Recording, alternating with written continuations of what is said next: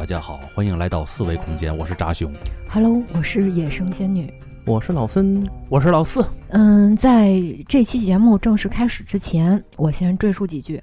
嗯嗯，最近我看到那个评论下面有不少朋友都问啊，怎么样投稿？啊，嗯，在哪儿投稿？嗯嗯，咱们统一啊，以后投稿都是都是在邮箱投稿。哎，对，对不过邮箱的那个字母比较长，不是特别好记。嗯，那么大家请去关注我们的官方微博“嗯四维空间底杠 radio”，、嗯然后上面有一条呢置顶的一条微博，嗯那里面我们所有的联系方式都在里面。对对。另外呢，十月三号我们公众微信号上的，呃，新推送呢有两期淞沪会战的节目，付费的，付费的节目嗯。啊，两个多小时，是。两个多小时的时长。嗯，老孙那个慷慨激昂，嗓子都说哑了。对对，如果有的朋友看过《八佰》那部电影啊嗯，对。对这部电影的那个历史背景还比较感兴趣的呢，建议去听听我们那那期，哎，把嗯。这个历史背景的事件的前前后后都给你哎整的明明白白儿。对，用 老孙解读一下。嗯，对，嗯，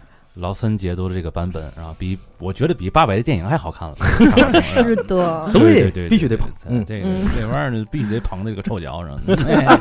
嗯，而且两个多小时的时长啊，您就非常非常的值，对对，吧？没错。而且那个关于刚才仙女说那投稿那问题啊，就是最近我也是有人在微信里边那个加我嘛，加我好友嘛，后来他写的是那个我要投稿，我就我就不敢加。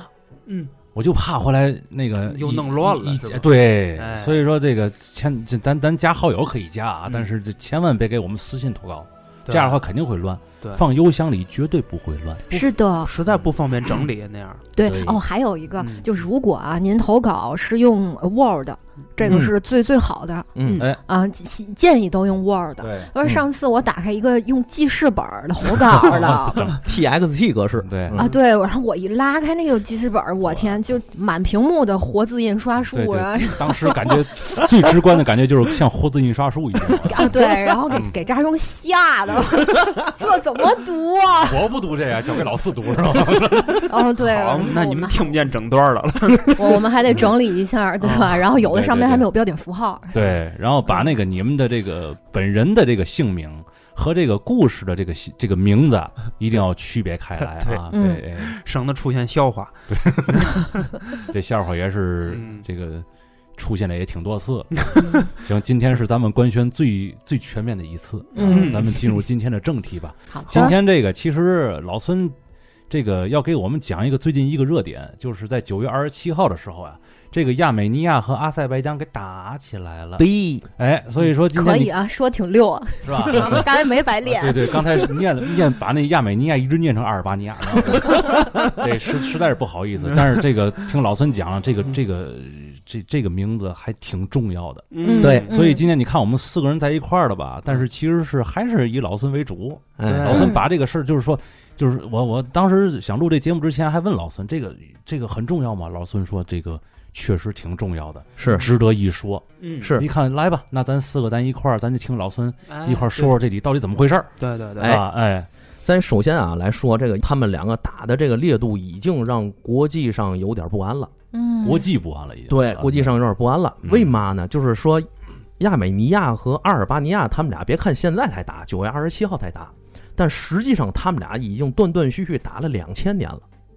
这俩呢是世仇，哦，两千年，两千年不止，而且是嘛呢？是这个任何一个国家啊，比如说俩国家之间不对付，一般都是有几个因素造成的，是比如说现实的领土因素、嗯人口因素，对不对？嗯。还有一个历史的恩怨纠葛，嗯。还有一个呢就是宗教因素。嗯，这哥仨，这俩哥仨全占，这俩把这三条占全了。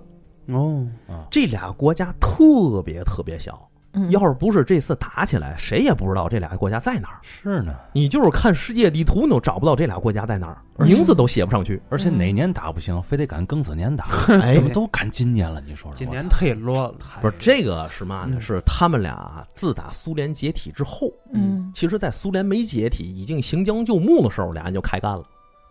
所以那个他们俩是年年干、日日干、月月干，就一天不干就跟过过年似的，就差不多到这种地步。只不过这次打的烈度有点实在太大了，哎呦，嗯，为什么说呢？就是因为这俩国家实在太小了。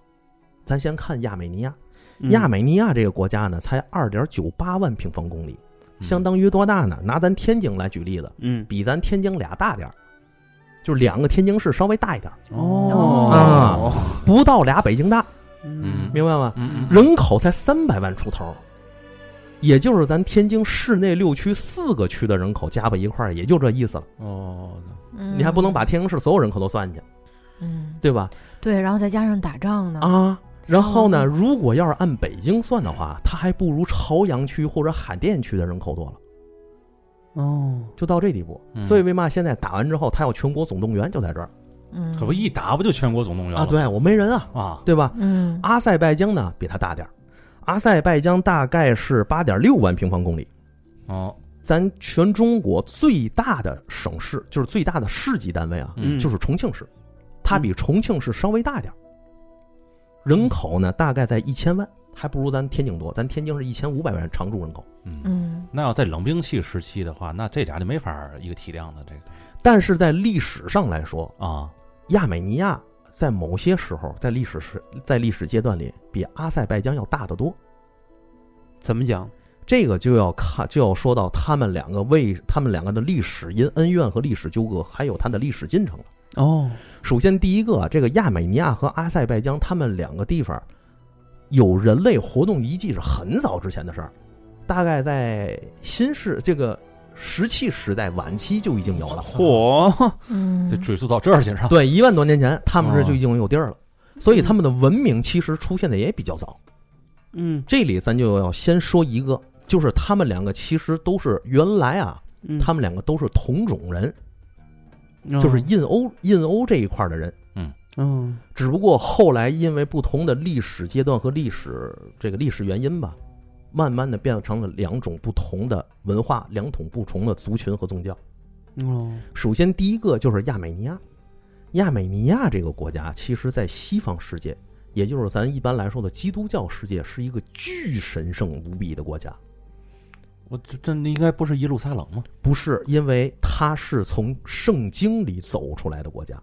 哦，首先，第一个在哪儿呢？就是圣经里头，咱都知道有一个故事叫大洪水，啊，这知道。嗯对吧？嗯诺亚方舟，嗯对吧？嗯诺亚方舟呢，带着这帮人去避难的时候，他们就到了一座山。这山他们下来之后，洪水退了，诺亚的曾孙海格就在亚美尼亚这个地方定居留下来。这是圣经里第一次出现的亚美尼亚这个词，哦嗯对吧？但是实际上，亚美尼亚出现这个词儿的时候，其实比这个还要早一点嗯。这个因为亚美尼亚它是一个从这个圣经里走出来的一个国家，嗯哦，现在咱首先先说这个基督教的事儿，因为现在亚美尼亚基本上是个东正教国家，但是咱都知道基督教有三大分支，一个天主，一个基督，还有一个新教。嗯新教在咱中国就管它叫基督教，嗯嗯，所以它是正统的基督教国家。而且呢，这个对于这亚美尼亚来说，它还是世界上第一个把基督教定为国教的国家，是世界上第一个。嗯嗯这个咱慢慢后面再说。但是咱为嘛说它是从圣经里走出来的这个国家呢？就是因为它在这个基督教世界有着极为神圣的地位。在圣经里面曾经提到，诺亚他们几乎是漂流了一百五十天，到了大阿勒山。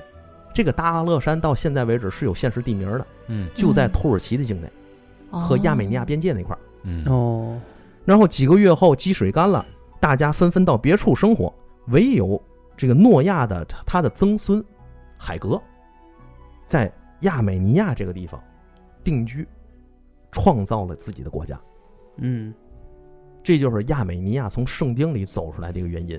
嗯而且海格这个人也在西方的基督教世界或者在西方世界也是一个非常重要的人物，因为他的父亲一般认为是闪，这闪是人名儿。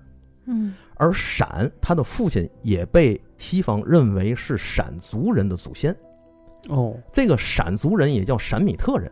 嗯，现在咱一般都知道这个犹太人，嗯。包括阿拉伯人，嗯。他们嗯。其实都是闪族人的后裔，哦嗯。同根儿。同根儿的。嗯。而且呢，闪族他还他这个文化也挺也特别牛，他孕育出了西方的三个重要的宗教，其中还有两个世界宗教，一个是基督教，一个是伊斯兰教，还有一个是犹太教，嗯。都是从闪族这儿啊提取的灵那个灵感，或者从他们的文化里的一脉相传的。嗯，当然了，虽然基督教创立的时候就有很多希腊因素在里面，嗯，但是一般认为它的这个创世的根源可以追溯到闪族这儿，这就是亚美尼亚牛逼的一个原因。但是呢，亚美尼亚这个国家呢，它其实出现的时间更早，早在公元前五百一十五年，波斯的铭文里就出现了。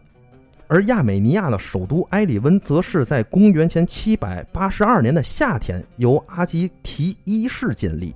这个埃里温是现在亚美尼亚的首都。而埃里温这个城市，也正是因为我刚才说的这个时间点，被称为世界上第一个有确切时间建立的城市。哦，所以说，它的这个城市在历史中的古老地位，可能比咱们现在咱中国文明里面咱熟知的这些什么北京啊、洛阳、长安这些地、嗯这些地方还要早。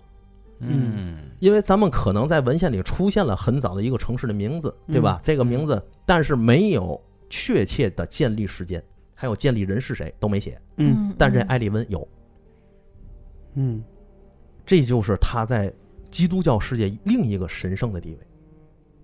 嗯，这太早了。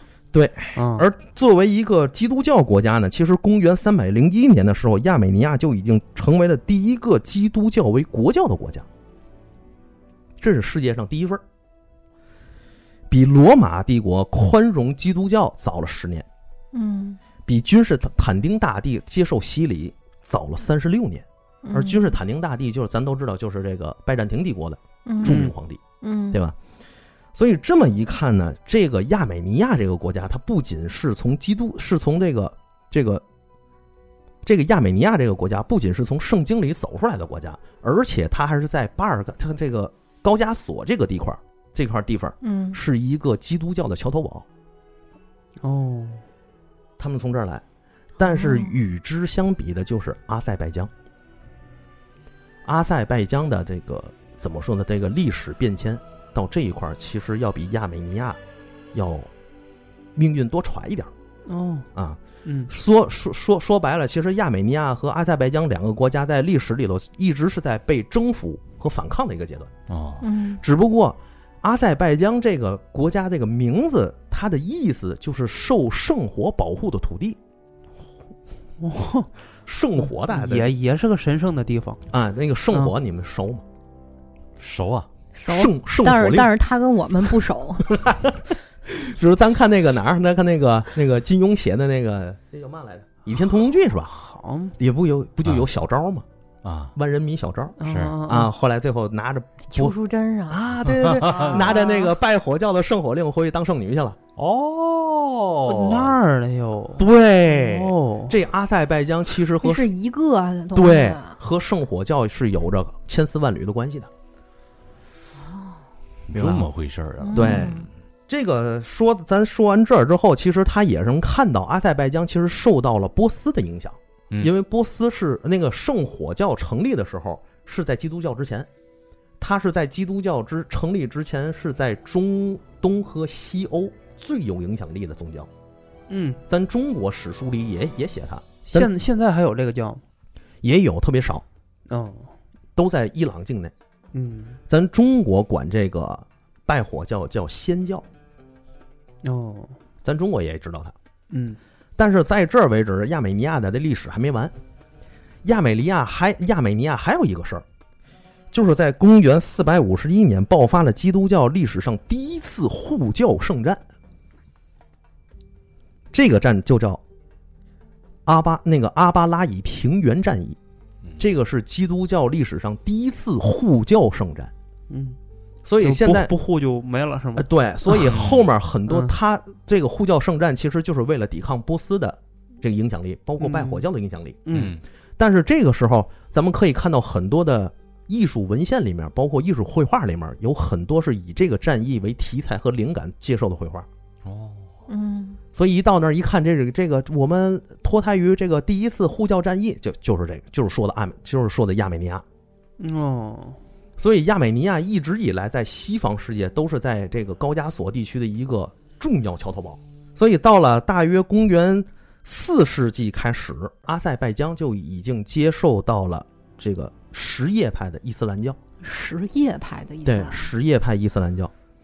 所以说，他们两个在这个风，在这这这这个问题上啊，用我们这个就是很多网友的网话说，叫惊罗震怒，绿绿萝狂喜，是吧？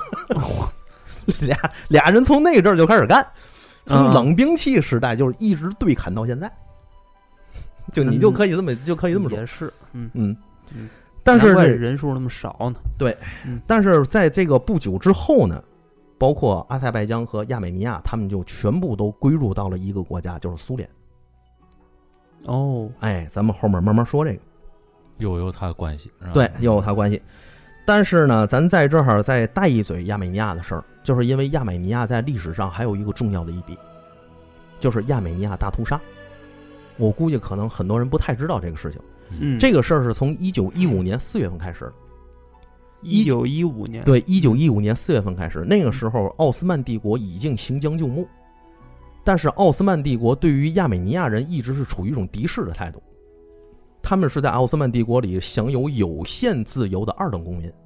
嗯到当时呢，因为那个奥斯曼帝国和沙俄在一战的时候不是敌对嘛，嗯所以奥斯曼帝国一直认为是亚美尼亚在背后帮助沙俄去和奥斯曼帝国被对抗。哦，这样一来，就把怒火牵牵在了亚美尼亚人的身上。从一九一五年到一九一七年两年的时间里，亚美尼亚人到现在，官方一般认定被屠杀了一百五十万。我操，用当时的文献记载，就是到膝盖这么高的小孩儿都要被杀死。啊但是现到现在为止，土耳其不承认这个事儿。除了土耳其以外，世界上任何一个国家都承认，只有土耳其不认。土耳其认为这不是有系统的屠杀，这可能是他们当时在奥斯曼帝国接受了那个什么不平等的待遇嗯。啊，可能造成了一些这个不好的影响和事件，这这这个这话头听着倍儿熟，熟吧？啊，嗯 所以这个时候什么？接接触不平等的待遇就杀人是吗？对，因为那个奥斯曼，嗨，因为在对，因为在这个亚美尼亚，其实，在那个时间段里，它是一直在奥被奥斯曼帝国和波斯帝国嗯，两个国家来回的去牵扯。咱们后面会慢慢说到，咱先说这个亚美尼亚这个大屠杀的事儿。嗯亚美尼亚大屠杀的事儿呢，当时很多这个奥斯曼帝国人就把他们迁走，把亚美尼亚人迁走，嗯迁往叙利亚的沙漠。但是在迁往的过程中，不给他们水，也不给他们食物，就活活渴冻饿而死嗯啊，是暴晒而死。嗯，因为咱对，因为咱知道这个高加索人种嘛，一般来说其实都是肤白貌美比较多，那个地方容易出美女，嗯哦所以稍有姿色的这个女性就被称为奴隶。嗯甚至被不公正的待遇之后钉在十字架上钉死。到现在，你们要是去网上还可以搜到这个照片，定一排十字架，上面都是赤身裸体的亚美尼亚少女，照片啊，对，黑白的，对，我靠，你都能看到。如此嗯如此美貌，为什么要这样呢？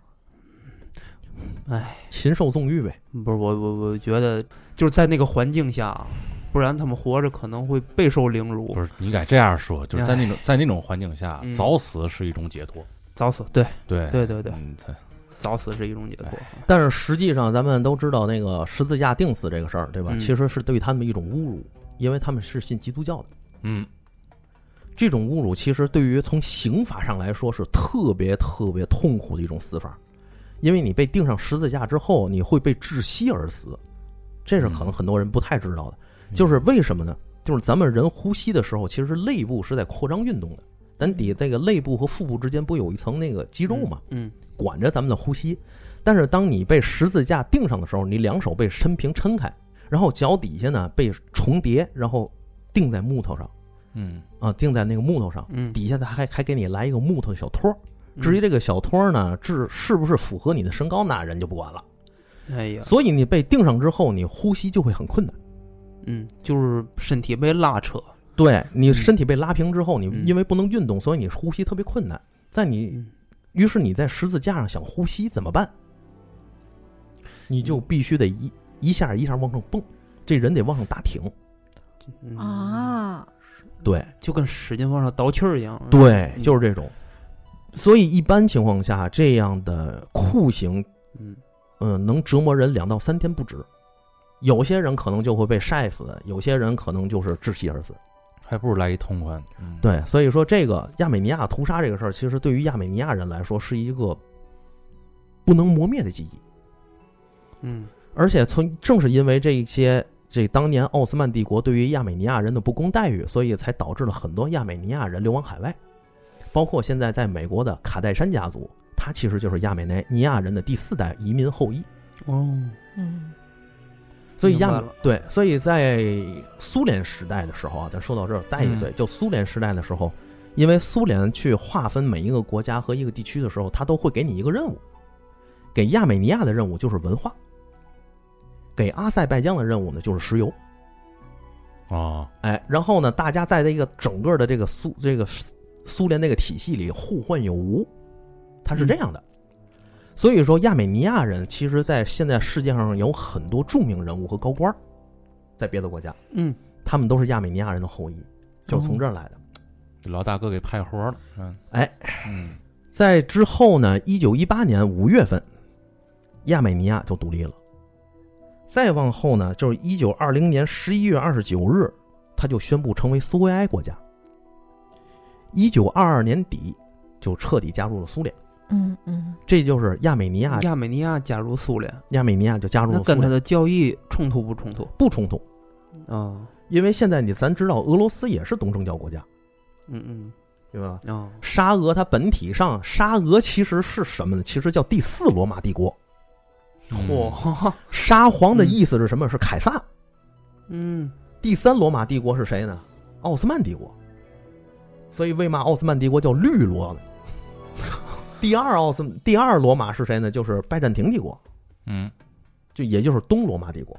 所以他们是一啊套是一套线儿这样下来的。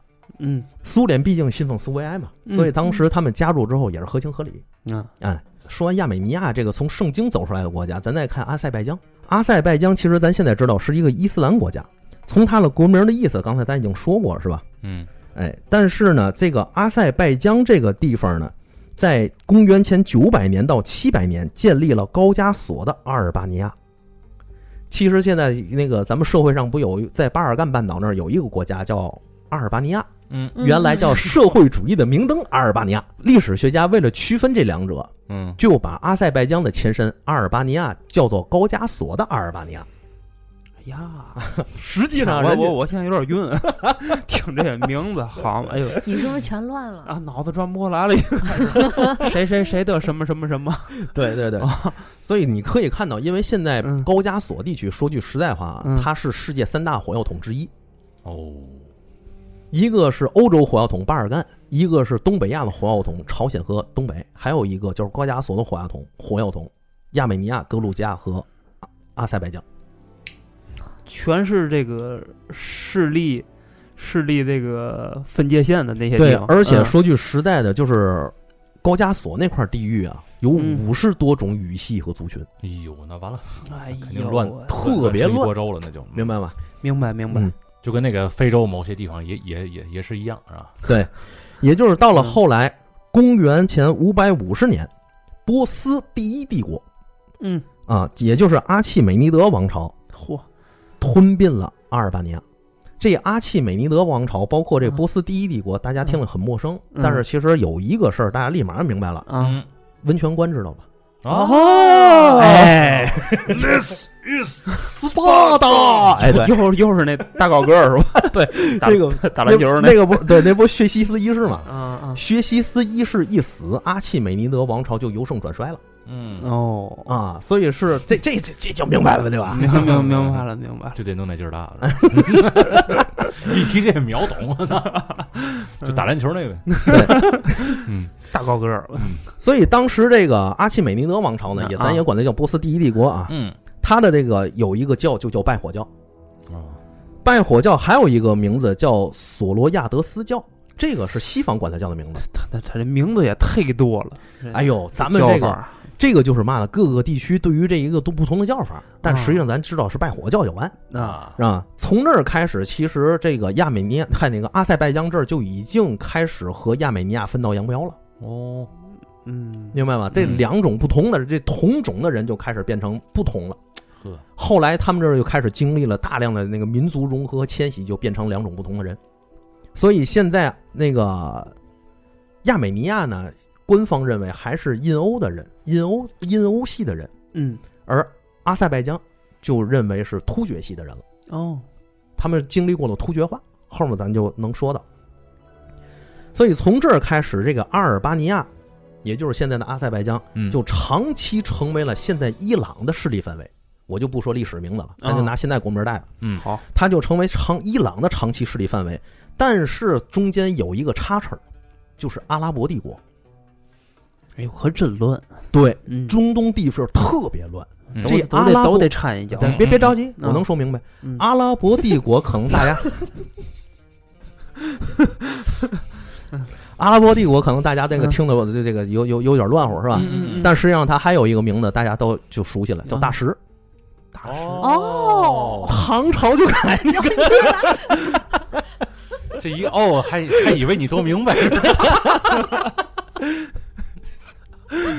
哎呀，咱们不是得配合呃是是是，反正也有好多人说听这个了，听听老孙这硬知识容易犯困。嗯，我们也是打个岔，让你们激激你，哎，让你对激唤醒功能，唤醒，一激灵，正好也到半小时了。这个阿拉伯帝国其实，在咱们公国家叫大石。嗯这个大石呢，在历史里还有一个说法叫大义，也有这么个说法，咱就管它叫大石。哎，这个大石和咱唐朝还打了一仗，叫达罗斯之战，哦都明白吧？嗯，明白明白。哎，这就是阿拉伯帝国，你知道吗？但是阿拉伯帝国分了很多个阶段。真敷衍，呃听听听老孙说重点。好，嗯我明不明白有有有什么意义呢？这 是今天这期节目完事儿不就都明白了？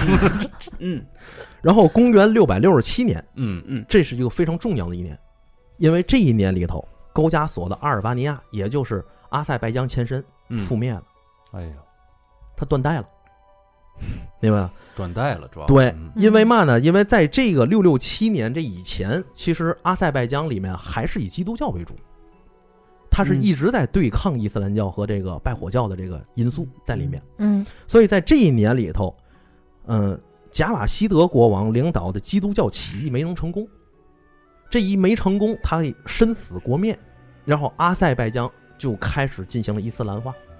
等于就跟亚美尼亚也开始掰了，对他们俩就是嗯从这儿开始正式的分道扬镳了。嗯你可以在那个可以这么说。嗯其实，在这之后呢，到一五零一年的时候，就是现在的伊朗又卷土重来，嗯，把阿拉伯帝国就给灭了。你看，就是好些这个其他的这些国家，就趁这乱劲儿开始，感觉是像像争夺一些资源一样。对，中东那地区嗯。历来就是个乱的地方，嗯所以为嘛好多人一说中东历史，就是得分块儿说。以比如说这个这个波斯，嗯。然后说阿拉伯，然后再还然后再说奥斯曼帝国，这样整，嗯嗯嗯，包括中间还有什么塞尔柱啊什么这些玩意儿，哎呦，嗯，他这个特别乱。罗罗岗事儿可多。对。这个现在一五零一年的时候呢，这个伊朗卷土重来，嗯，又重新占领了阿塞拜疆。哦，一五七八年的时候，奥斯曼帝国和当时伊朗的萨法维王朝，咱就管它叫伊朗吧，嗯也就是现在的土耳其和伊朗又干了一仗。干完一仗之后，土耳其大胜，啊，胜利了之后又把阿塞拜疆短暂的抢过去了。你看看，哎呀，抢完了之后没过，不过时间很短，又被伊朗拿回来了。所以阿塞拜疆从历史上来说，它一直是伊朗的势力范围。哦，一直到现在是吗？对，嗯之后到了十九世纪三十年代，嗯他开始并入沙俄，因为当时沙俄已经崛起了。哦沙俄崛起之后，他不仅向咱们东北扩张，他在中东往从高加索往下扩张，嗯，所以他和那个伊朗还有当时的奥斯曼帝国老打仗，嗯就这种。之后呢，到了一九三六年，他就正式成为了苏联的加盟共和国。嗯，等于也从那个伊朗的那个阵营脱离出来了。对，嗯，它开始那个从伊朗的那个影响里就跑出去了，哦，哎，是这么个意思。嗯，但是在这儿呢，咱得说一句，就是一九二二年到一九三六年的时候，嗯。这个亚美尼亚，这个亚美尼亚、阿塞拜疆和格鲁吉亚呀，嗯，它还组成了一个外高加索苏维埃社会主义联邦共和国。等会儿你慢点说，哪几个？哪几个国家有？有意义吗？有不是不是意吗？你你我真我真心的想学一下，你你你告诉我，等录完了你再听就完了 吗？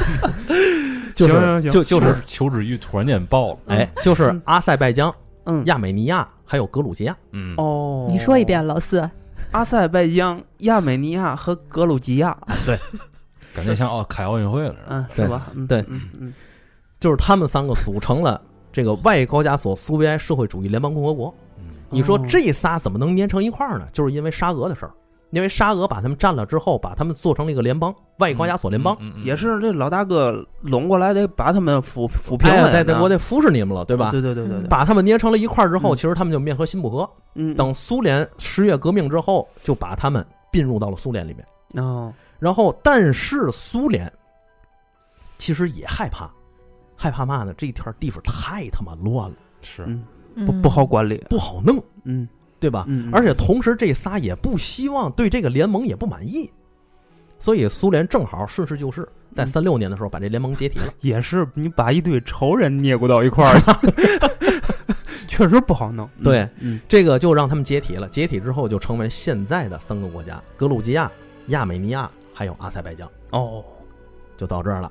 嗯所以从这儿完事儿之后，一九三六年就他们一解体，这个时候阿塞拜疆和亚美尼亚，包括格鲁吉亚，他们这些人不就加入苏联了吗？嗯。有大哥在这儿镇场子，他们谁还敢闹啊？嗯，嗯。对，对吧？嗯。而且当时苏联是社会主义大旗，嗯。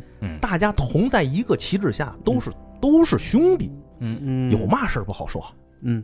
所以当时俄罗斯就是苏联的俄罗斯联邦，嗯。包括现在的格鲁吉亚、嗯。阿塞拜疆还有亚美尼亚，他们三个人非常四个人非常友好的划分了国界，嗯但是这个国界毕竟是在一面大旗下画的，对，所以他画的比较粗暴，没有考虑到什么宗教啊、人口啊这些方面的优这样哦这些方面的因素，嗯，这个也是可以理解的。为嘛？因为大家都是一国家了，不就是左左口袋儿掏右口袋儿吗？嗯嗯嗯。实际上，这个这个画完了之后，在苏联当时的行政里头，他闹出的问题，也就是你这条河应该是给我灌溉的，你那条河应该是给他灌溉的，那去跟去之间的，就这么点小事儿。嗯嗯嗯，但实际上，这个却是为现在阿塞拜疆和亚美尼亚开战埋下了一个重要的伏笔，嗯。就是因为他乱划行政区。嗯。啊，嗯。通过这个事儿，其实还没完。有点像那个上回讲那西藏那个，对那，叫什么红线那个麦克马红线什啊？我。重说行吗？啊有点像上回那西藏那个麦克马红线那个。对对对对对对，有道理，嗯。嗯然后呢，这个事儿还没完。当时苏联也认为他们这这仨这层块料捏一块也不好整，我得给他们分而治之。同时，他苏联也考虑到了土耳其的这个关系，因为土耳其跟他们不不对付，嗯，跟亚美尼亚他们不不对付嘛。对，这个时候怎么办呢？我就做苏联做出了一个选择，就是乱划行政区。嗯，乱上加乱，对嗯，这个乱划行政区就划到了哪儿？有一个地方叫纳戈尔纳戈尔诺卡拉巴赫，哎呦我天，太拗口了，这些这个我也拗好口着。纳戈尔诺卡拉巴赫这个地方，它就嗯它原来是亚美尼亚人的居住区，亚美尼亚人生活在那儿，嗯，但是苏联把它划给了阿塞拜疆。好嘛，又埋下了种子。对，这他妈可就要了命了！我告诉你，这玩意儿，你说高俅上了梁山了，其实最着急的是宋江，你知道吗？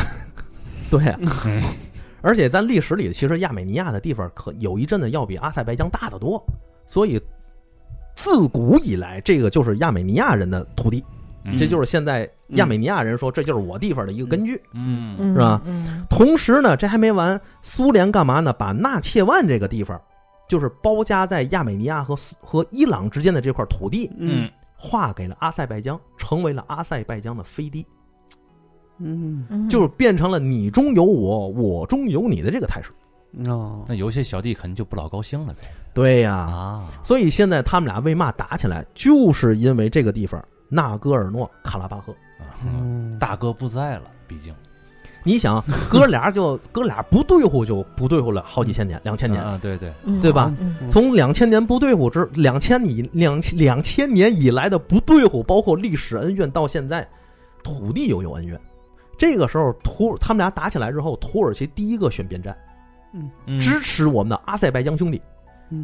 嗯，对，我看好多这个网友不说这个这场仗土耳其又跳出来拉偏手了，拉偏架了。我就感觉对哪哪都有土耳其。嗯，是最近的挺火的。不就因为他们最浪漫嘛？那 不是有一个说法叫嗯“狗中哈士奇，国中土耳其啊，对他们也一直活跃在咱们的历史舞台”？上。对，没错，没错，没错。对对对这个，你像土耳其原来叫奥斯曼帝国，嗯，对？吧？在咱明朝，咱管它叫秘鲁；嗯清朝时管它叫厄鲁特。嗯，然后等现在的台湾，就是台湾的管翻译管它叫恶图曼。哎呀，你都怎么记得住了这些？他就走这根筋，没办法。他们俩个那个不管历史怎么变迁，但他们恩怨就流传下来了。嗯从这儿开始，其实到苏联快要行将就木的时候，嗯哥俩就打起来了。哎一九八八年，一九八八年的时候，其实这个刚才咱说的这个纳戈尔诺卡拉巴赫这地方，嗯他就开始了一个全民公投。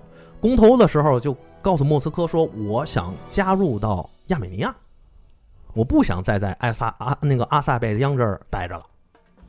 嗯，然后当时这个老四那眉头皱的，我听着好乱。嗯嗯嗯，然后当时莫斯科就把这个事儿给否决了。对否决了之后，我再一天，你们俩也不能分家。对呀、嗯但是你别忘了，当时苏联大哥已经不行了，嗯嗯快要跪了，嗯对吧？俩人一看你他妈都快死了，你还管了我那么事儿？哟，要造反呢？你们这是哎，然后这时候怎么办呢？那个这个戈尔巴乔夫啊，就派了内卫部队到那儿去，内务部队到那儿去。但是内务部队到那儿去，里外不是人儿，你明白吗？嗯我拉偏拉拉偏手吧，这边说我，这边打我，嗯嗯我劝这边吧，那边打我，嗯，那怎么办？索性我不管了，哎呀，好，我没法管这个事儿。所以这一这这这俩小弟一看，你看大哥不行了吧？嗯哎，咱俩来吧。一九八八年的时候，他们俩就一就从那儿开始导火索就开始了热战。百姓们又要倒霉了。对，嗯，等苏联一解体，一九九二年，他们俩就正式开战了。打到了一九九四年，这就打两年。哎呦，打到最后呢，打到一九九四年的时候，周边的各个大国就说：“行了，你们甭打了，嗯。嗯。你们再打我们也受不了。嗯。嗯。于是，在周边大国的这个调解和斡旋之下，嗯。就让他们签了一个和平协议，嗯。嗯嗯就说你们俩以后不要再打了啊，好好过日子啊，嗯，行不行？嗯。俩人说行。还是面和心不和。哎，对，大哥一走，立马再打。但是那种打呢，不是现现在咱这种全面战争，现在他们已经有点陷入全面战争的意思，我操，我去，明白吧？嗯。他们当时九四年之后，他们就零敲碎打，就跟印度跟巴基斯坦一样，天天你要不打我两炮，我不还你两下，我心里都不难受，就有点这个意思。嗯。直到现在，直到现在，打到现在，这九月二十七号这场战争，为什么让很多人就是很关注？嗯。首先，第一个就是咱们原先知道战争，咱们反对战争，爱好和平。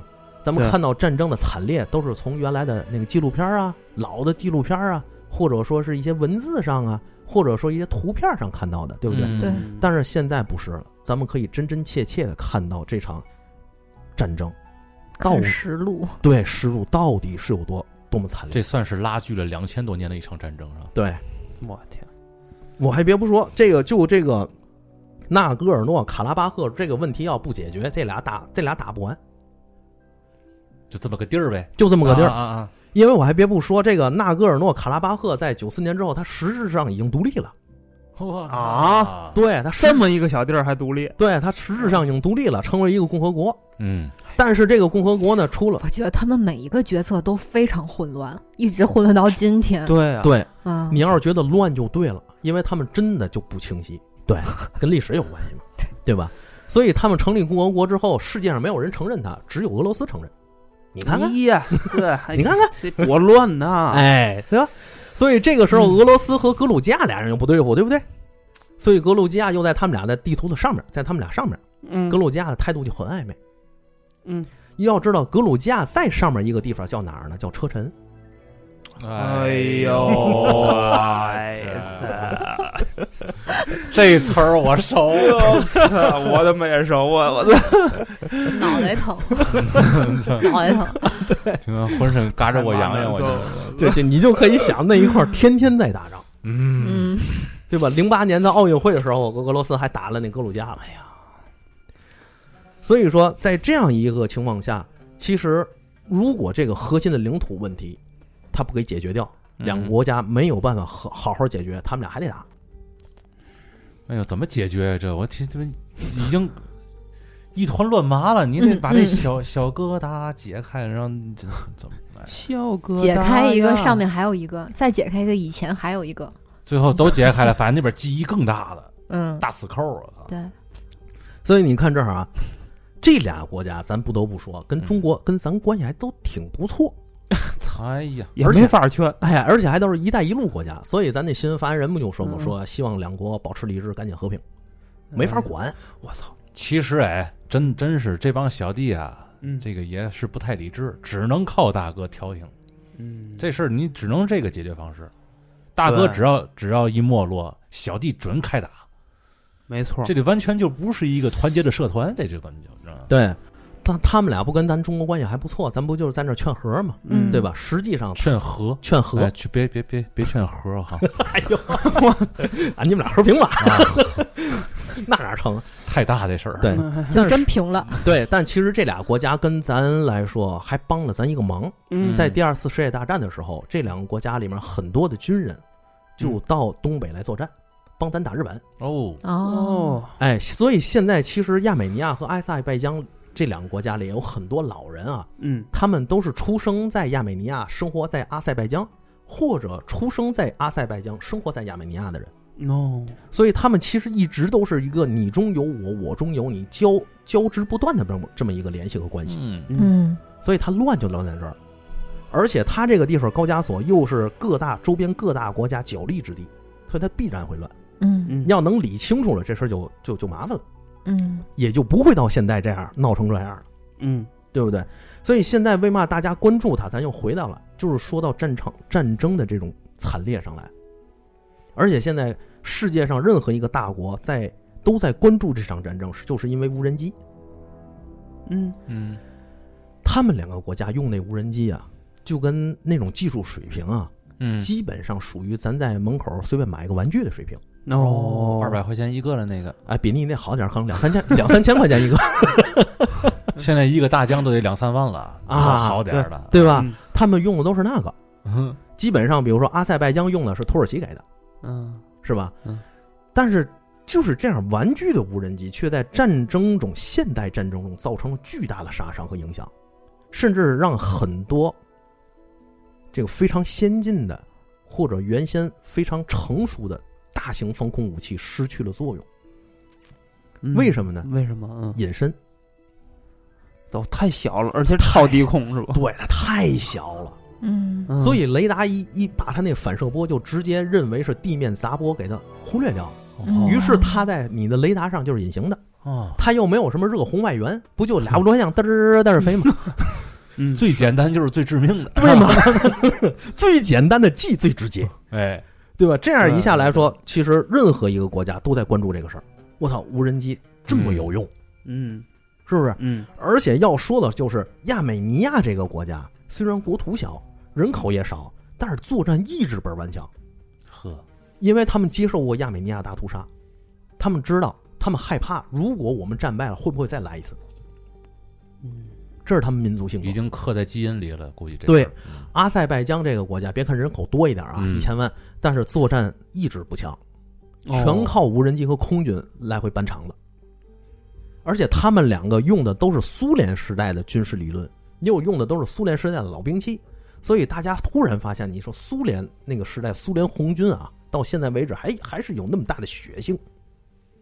嗯对吧？这玩意儿你说过时吗？真过时，但能打吗？真能打，嗯没完没了。嗯，而且其是是这种这个国家经济条件的情况下，嗯，这最实用是吧？对，嗯豁着豁着出去啊，嗯所以这个好多人呢又引申出了一条，嗯，就是哥，咱现在生活都有意义，合适的就是最好的。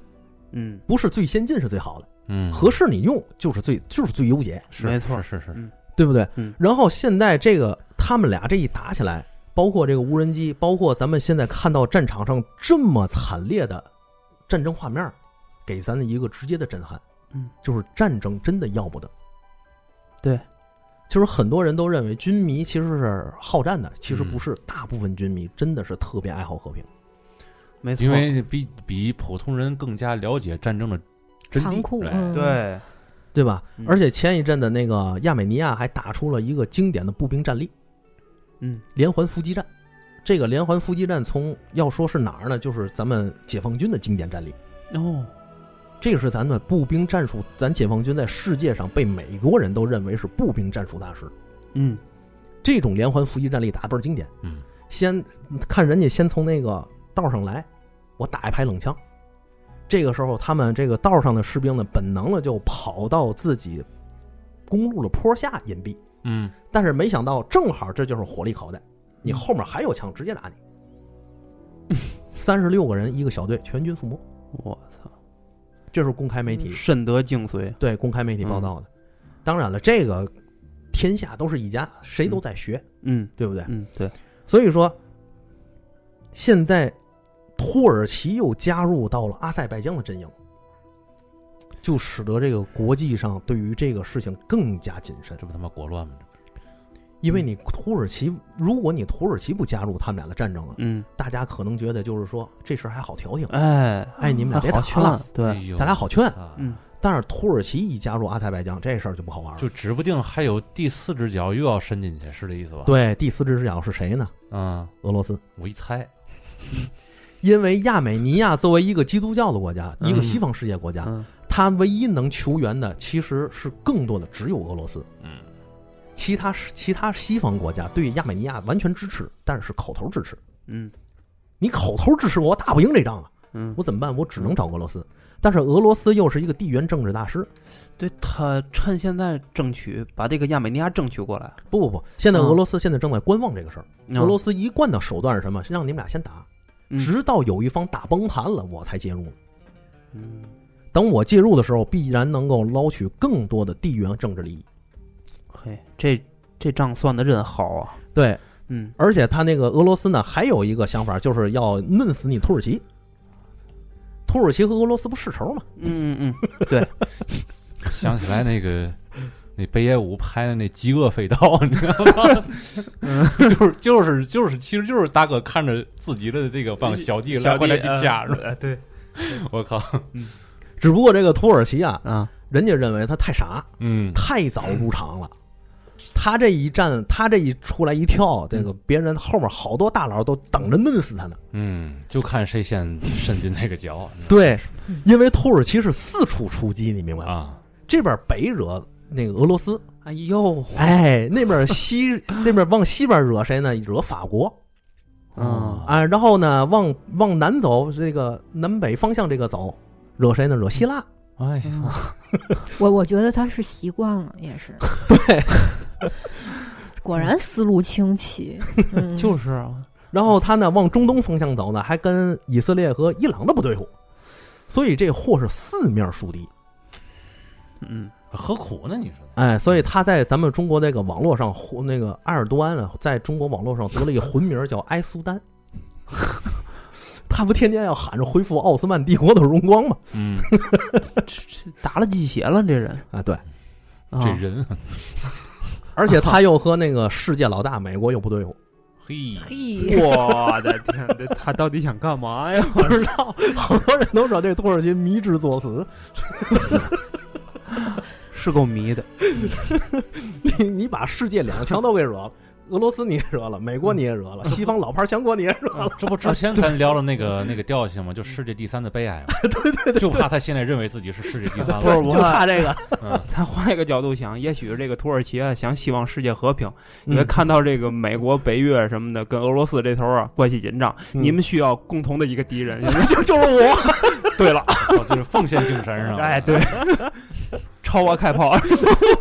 嗯，你要是说想起来那网上原来一段子，就嗯中韩友好靠日本，中日友好靠韩国，是吧 就是段子啊，段子，对，就是段子，对是个段子。嗯，但是我觉得这段子很好说明这个事儿。我觉得也是。哎所以现在这个事儿啊，基本上咱就把这个事儿捋清楚了。哦，从亚美尼亚和阿塞拜疆上古时代一直到现在，他们俩历史变迁。嗯。虽然这里头还有很多历史细节咱没有说，嗯，我觉得也没有必要。咱仨都清楚了，现在。还行吧。还，行，我也哎，我也有点儿，哎，脉络算清晰了。哎，嗯。嗯，所以基本上这个脉络就是嘛呢？这嗯。亚美尼亚一直是西方世界的，嗯，这阿尔巴尼亚和亚美尼亚俩人中道分土，中道分家，嗯。就归入了中东世界。嗯，于是俩人就因为这个事情，包括领土争端，苏联画下的领土争端而争顿而争顿不休。哎，那我那个老宋，我问你个问题，啊。你自己现在分析一下啊，嗯这个事儿最严重的后果是什么？就是现在肯定还不到那个份儿上吧？对但是如果说最严重的后果，它应该是是什么样的一个发展？其实对于两个国家来说，可能就是灭亡之战、兴亡之战。但是在现在这个国际体系里，你去明目张明目张胆的去灭亡一个国家，这已经不现实了。嗯嗯这很有可能是各大周边的势力借助他们俩的争斗，进行背后的实力角逐。嗯就说白了，拿这俩人当个棋子儿，对其实是还是大国和周边的这些国家进行了角逐。对，嗯，小国的背后都是大国。哎，你说这不是炮灰吗？这不就等于是？对，但是他们两个这个领土问题，其实是他们打起来的最重要问题，嗯，还不是什么宗教什么问题，就是这个领土问题是核心的。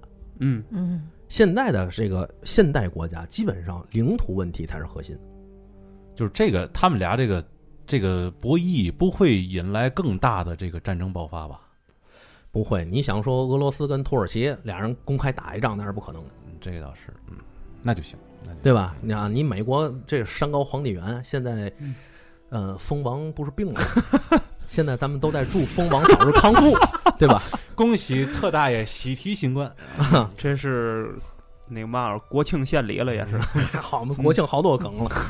十月一号一起来，老婆没了，咱们都成了石原里美永远得不到的男人。